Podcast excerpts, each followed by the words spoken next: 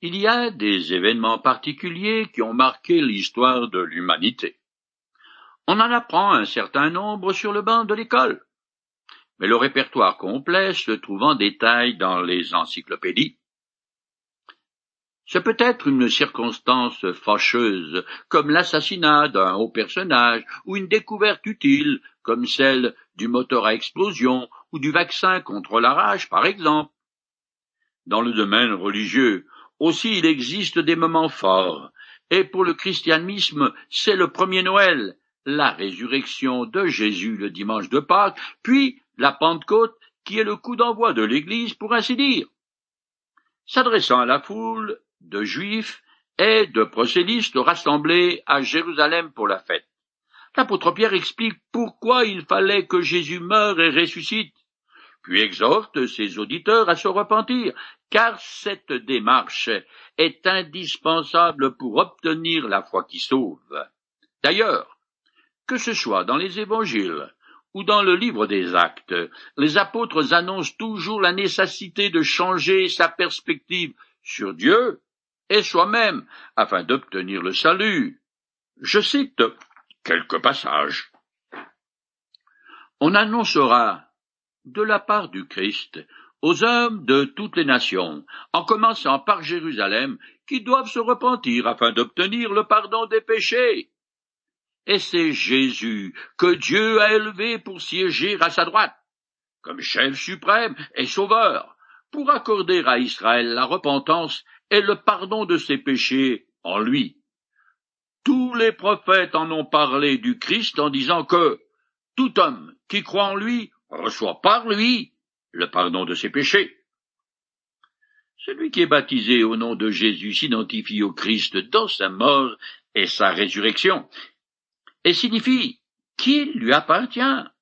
Le don du Saint-Esprit est le garant de la vie éternelle et s'obtient par la foi en Jésus-Christ. Ces vérités devaient être profondément troublantes pour ceux qui les écoutaient. Qu'ils aient pris une part active dans la condamnation à mort de Jésus ou qu'ils lui aient été indifférents. Nul doute que certains de ses auditeurs ont fait partie de la foule qui devait devant le palais de Ponce Pilate, crier à tue-tête À mort À mort Crucifie-le Je continue le texte dans le chapitre 2 du livre des Actes. Pierre continuait, avec instance, à leur adresser d'autres paroles pour les persuader. Il les encourageait, leur disant Recevez le salut, séparez-vous de cette génération dévoyée. Le discours que Luc l'auteur nous rapporte est un résumé succinct de tout ce que Pierre a déclaré ce jour-là. L'apôtre est tout à fait conscient que Dieu est en train d'opérer un tri en Israël parmi ses habitants qui se sont rendus coupables d'un affreux péché, un crime de lèse-majesté. Pierre exhorte donc ses auditeurs de se séparer moralement de cette génération perverse qui a tué son Messie chaque juif qui se repent peut encore échapper au jugement de Dieu qui tombera sur toute cette génération. Je continue. Ceux qui acceptèrent les paroles de Pierre se firent baptiser et, ce jour-là, environ trois mille personnes furent ajoutées au nombre des croyants. Dès lors, ils s'attachaient à écouter assidûment l'enseignement des apôtres, à vivre en communion les uns avec les autres, à rompre le pain et à prier ensemble. Le texte ne dit pas que ces nouveaux croyants furent baptisés ce même jour, mais c'est tout à fait possible. D'une part, les bassins vastes et nombreux qui se trouvent autour de Jérusalem offrent des moyens suffisants pour la célébration du rite du baptême. D'autre part, les habitudes orientales ne disposent pas à un tel usage des réservoirs publics. On suppose que les cent vingt disciples ont dû participer à ce travail. Cependant, les apôtres seuls auraient pu baptiser ces trois mille personnes en une seule journée. On sait en effet que Chrysostome, un père de l'Église, aidé par des anciens, a baptisé par immersion trois mille personnes en une journée en l'an 404 après Jésus-Christ. Tous les Juifs qui se sont convertis à Jésus-Christ se sont immédiatement joints à l'Église constituée jusqu'alors des premiers disciples. La preuve de leur foi nouvelle se manifeste par leur désir constant de se laisser instruire par les apôtres. De plus, ils jouissent tous ensemble d'une communion fraternelle intense, car ils sont intimement unis par l'amour au même Sauveur. Le signe distinctif d'une Église chrétienne n'est pas la hauteur de son clocher, ni le son de ses cloches, mais l'amour de ses membres les uns pour les autres. La dimension communautaire de la vie des premiers chrétiens était très importante. Leur attachement au Christ, leur foi et leur salut commun les rendaient solidaires et proches les uns des autres. Ils étaient enseignés, célébraient la Sainte Seine, mangeaient et priaient ensemble. Je continue. Tout le monde était très impressionné, car les apôtres accomplissaient beaucoup de prodiges et de signes miraculeux. Tous les croyants vivaient unis entre eux et partageaient tout ce qu'ils possédaient. Ils vendaient leurs propriétés, leurs biens, et répartissaient l'argent entre tous, selon les besoins de chacun. Les miracles avaient pour but d'asseoir l'autorité des apôtres et d'authentifier leur enseignement. La solidarité de ces premiers chrétiens, qui mettent tout en commun, n'est pas une forme de communiste, puisque c'est un acte volontaire de la part de chacun, l'expression d'un amour ardent qui porte les premiers croyants à venir en aide à leurs frères nécessiteux. Les biens ne sont pas distribués également, mais donnés par amour pour combler des besoins criants de certains membres de la jeune Église. Le croyant dit à son frère, Ce qui est à moi est à toi. Ce que j'ai, je te le donne. Le communiste dit Ce qui est à toi est à moi. Donne-moi ce que tu as. Je finis le chapitre 2.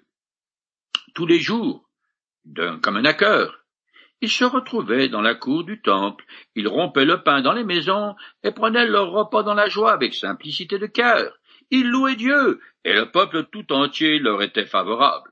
Le Seigneur ajoutait chaque jour à leur communauté ceux qu'il sauvait. Tout comme Jésus lui-même, les chrétiens de Jérusalem n'ont pas rompu radicalement avec les pieuses institutions de l'ancienne alliance, parce que celles-ci ont été établies par Moïse sur l'ordre de l'Éternel. Leur caractère symbolique avait toujours de la valeur aux yeux des croyants de la nouvelle alliance. Pour cette raison, les premiers chrétiens ont continué à observer beaucoup des rites du culte juif seulement, il y ajoutait l'enseignement du Christ. Il a fallu des années avant que l'Église ne s'émancipe totalement du judaïsme. En fait, c'est le jugement de Dieu qui tomba sur Israël en l'an 70, quand les Romains détruisirent le temple de Jérusalem, qui mit un terme final aux pratiques issues du judaïsme des premiers chrétiens. Cependant, même si ceux-ci, ceux-ci étaient profondément juifs, dans leur façon de vivre, ils avaient un amour sincère les uns pour les autres, et ils rayonnaient de joie. D'ailleurs, l'un des thèmes sous-jacents du livre des actes est la joie, elle sera mentionnée encore douze fois dans le livre. Le deuxième chapitre du livre des actes se termine par Le Seigneur ajoutait chaque jour à leur communauté ce qu'il sauvait. Cette déclaration conclut le récit de la création de l'Église, et c'est aussi le premier des sept comptes rendus de la situation que fait Luc tout au long du récit. Conformément à la promesse que Jésus avait faite à ses disciples, il leur a fait don de l'Esprit qui remplace la loi de Moïse. Dorénavant, le peuple de Dieu ne sert plus les rites complexes et contraignants, comme sous le régime de l'ancienne alliance, car les chrétiens sont scellés par l'Esprit, ce qui se traduit par une vie transformée de l'intérieur. Cependant, un tri s'opère en Israël, et seuls ceux qui croient que Jésus est le Messie, que Dieu a ressuscité, ont part au don de l'Esprit. Le fait que les disciples parlant des merveilles de Dieu furent compris par des hommes de nations étrangères laisse entrevoir la participation des païens à l'Église. au moment du jugement de la tour de Babel. Dieu avait désuni l'humanité en confondant leur langage. Mais maintenant commence à s'opérer le contraire? Sous la bannière du Christ, toutes les langues de tous les peuples seront réunies dans la même Église. Nous arrivons maintenant au chapitre 3 du livre des actes des apôtres, dans lequel Luc raconte un miracle et nous fait part du second sermon de Pierre. Je commence à lire. Un jour, Pierre et Jean montaient au temple pour la prière à trois heures de l'après-midi. On était juste en train d'y porter un infirme. C'était un homme paralysé depuis sa naissance. On l'installait tous les jours à l'entrée de la cour du temple, près de la porte appelée la belle porte, pour qu'il puisse demander l'aumône à ceux qui se rendaient au sanctuaire.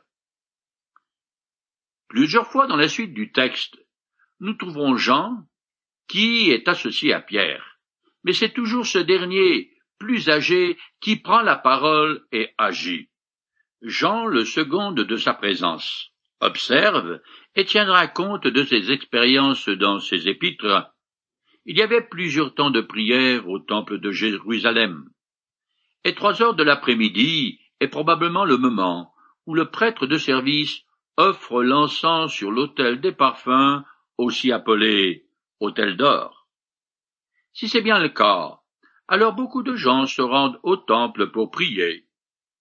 Luc établit un contraste saisissant entre cette porte, qu'il appelait la belle porte tellement sa beauté frappe les regards. Et ce paralysé qu'on installe devant, et qui lui n'a rien d'attrayant du tout? Non seulement son cas est désespéré, mais à cause de son infirmité, il lui est interdit de participer normalement au culte. Ça ferait désordre. Par sa simple présence, cet homme symbolise la déchéance humaine. Il était habituel de placer les mendiants aux portes pour qu'ils en appellent à la charité des foules qui entrent pour prier et adorer l'Éternel. Il me semble aujourd'hui c'est pareil.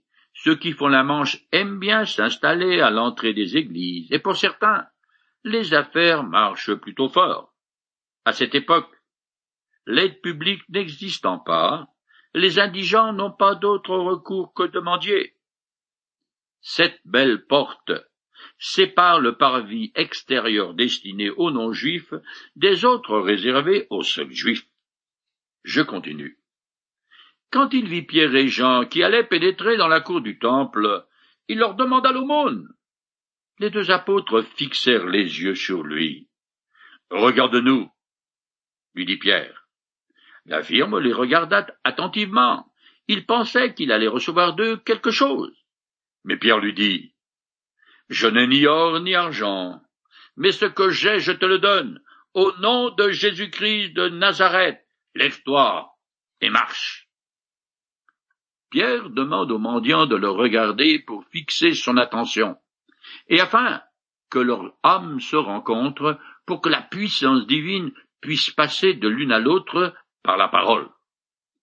En invoquant le nom de Jésus-Christ, l'apôtre fait appel à son autorité et à sa puissance. Bien que la première Église ait partagé ses possessions terrestres, Pierre n'en a évidemment tiré aucun profit. Il est toujours aussi pauvre qu'auparavant. Il y a là une certaine discordance avec beaucoup de ceux qui se sont dit ses successeurs. On raconte que Thomas d'Aquin, un père de l'Église, étant venu au Vatican à Rome rendre visite au pape Innocent IV, fut stupéfait par l'amoncellement des richesses qu'il y découvrit. Le pape, devant son étonnement, lui a dit Vous voyez, Thomas, je ne peux pas dire comme saint Pierre, je n'ai ni argent ni or. Non, lui répondit Thomas, mais vous ne pouvez pas non plus dire comme lui à un boiteux, lève-toi et marche. Je continue le texte. Et, en même temps, Pierre prit l'infirme par la main droite et le fit lever aussitôt.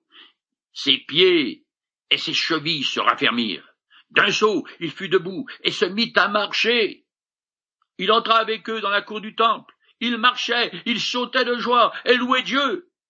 Tout le monde le vit ainsi marcher et louer Dieu. On le reconnaissait, c'est bien lui qui était toujours assis et mendiant près de la belle porte du temple.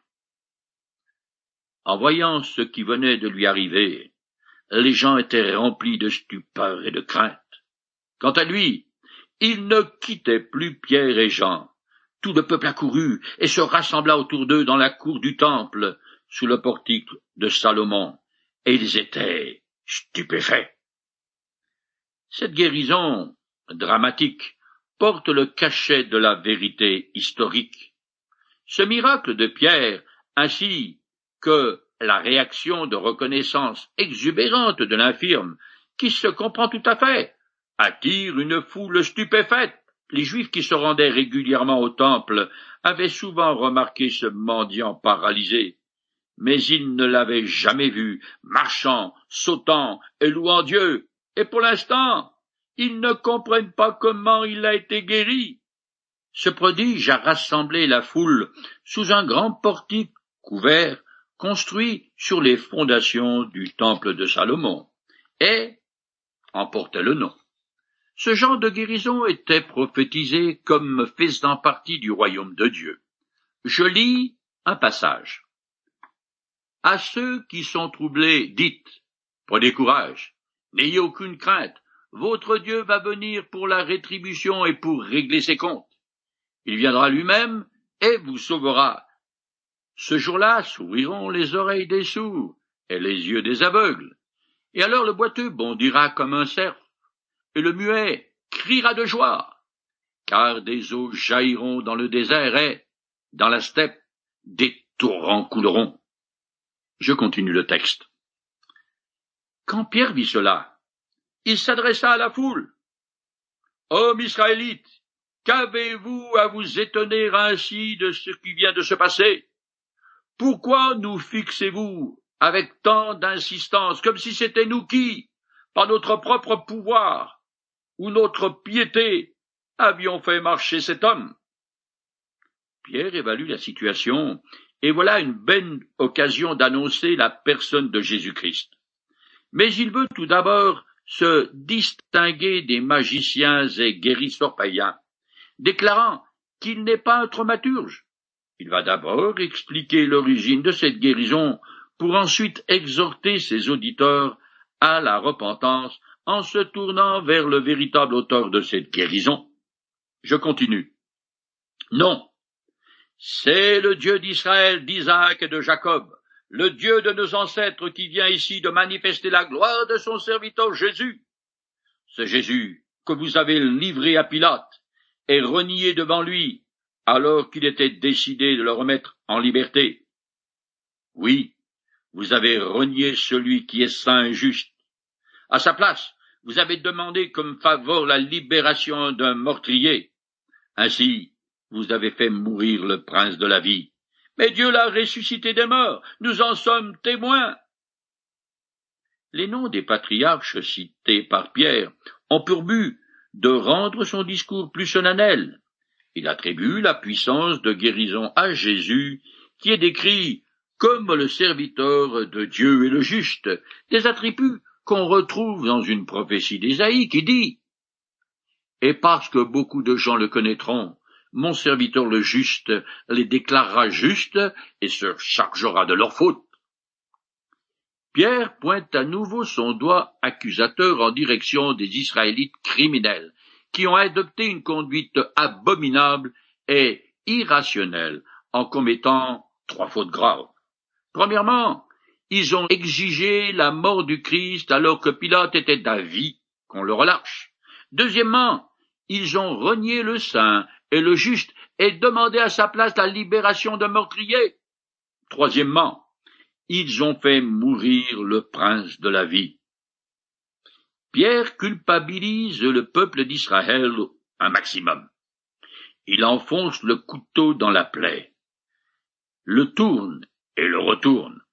C'est effectivement une faute considérable que d'avoir fait mourir celui qui est le prince de la vie, la source de la vie éternelle, et qui a le pouvoir de la donner aux hommes. Dans l'Évangile, Jésus a dit de lui, Moi je suis venu afin que les hommes aient la vie, une vie abondante. Je suis le bon berger. Le bon berger donne sa vie pour ses brebis. Certes, Jésus s'est offert volontairement en sacrifice, mais il n'empêche que la culpabilité des Juifs est bien réelle. On voit ici que l'irrationalité du péché apparaît dans toute son aurore. Le crime que les Juifs ont commis est mille fois pire que de tuer la poule aux œufs d'or. Bien sûr et malheureusement, la mort n'avait pas le pouvoir de retenir le Christ dans ses griffes. Et il est donc ressuscité après avoir accompli la rédemption du genre humain. Les apôtres mentionnaient systématiquement la résurrection dans leur prédication. Elle était à leurs yeux, ainsi qu'aux yeux de tout croyant véritable, l'événement capital. Dans ce court passage, Pierre décrit Jésus au moyen de quatre qualificatifs différents. Le serviteur de Dieu, le juste, le prince de la vie, mais également le saint, qui est un titre de l'Éternel dans l'Ancien Testament. Pierre ajoute encore que le but de ce miracle est de manifester la gloire de Jésus. Je continue le texte. Et c'est parce que nous croyons en Jésus que la puissance de ce nom a rendu à cet homme que vous voyez et que vous connaissez la force de se tenir debout. Oui, cette foi qui est efficace par Jésus a donné à cet homme une parfaite guérison, comme vous pouvez tous vous en rendre compte. La guérison de l'infirme a directement lié à la foi de Pierre et de Jean au nom de Jésus c'est-à-dire sa personne, qui est en tant que Seigneur de gloire. Dans le livre des Actes, il y a au moins trente-trois références au nom de Jésus. Je continue.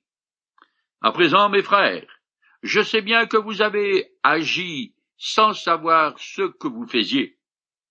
Aussi bien vous que vos chefs. Mais Dieu accomplit de cette manière ce qu'il avait annoncé d'avance par tous ses prophètes. Le Messie qu'il avait promis d'envoyer devait souffrir. Après avoir donné une explication de la guérison et affirmé la responsabilité de ses auditeurs, Pierre utilise le terme affectueux, frère, pour redonner courage à ses auditeurs qui doivent se sentir très mal dans leurs sandales au vu du crime énorme qu'ils ont commis. L'apôtre reconnaît tout d'abord que les Juifs ont agi par ignorance, dans le sens où ils n'ont pas reconnu en Jésus le Messie. Or, dans l'Ancien Testament, les sacrifices couvrent les fautes commises par inadvertance, ou encore les menus commis contre son prochain. Mais tous les autres péchés étaient considérés à main levée contre l'Éternel, c'est-à-dire une rébellion et donc un crime de lèse-majesté qui entraîne automatiquement la peine de mort. Dans la situation présente, et au travers de la culpabilité des Juifs et des Romains, Dieu a réalisé son objectif. Les prophéties de l'Ancien Testament, qui annonçaient que le Messie devait expier les péchés des hommes, se sont accomplies. Désormais, par la foi, vous et moi pouvons être au bénéfice du calvaire du Christ. C'est par son sacrifice qu'il a expié mes fautes.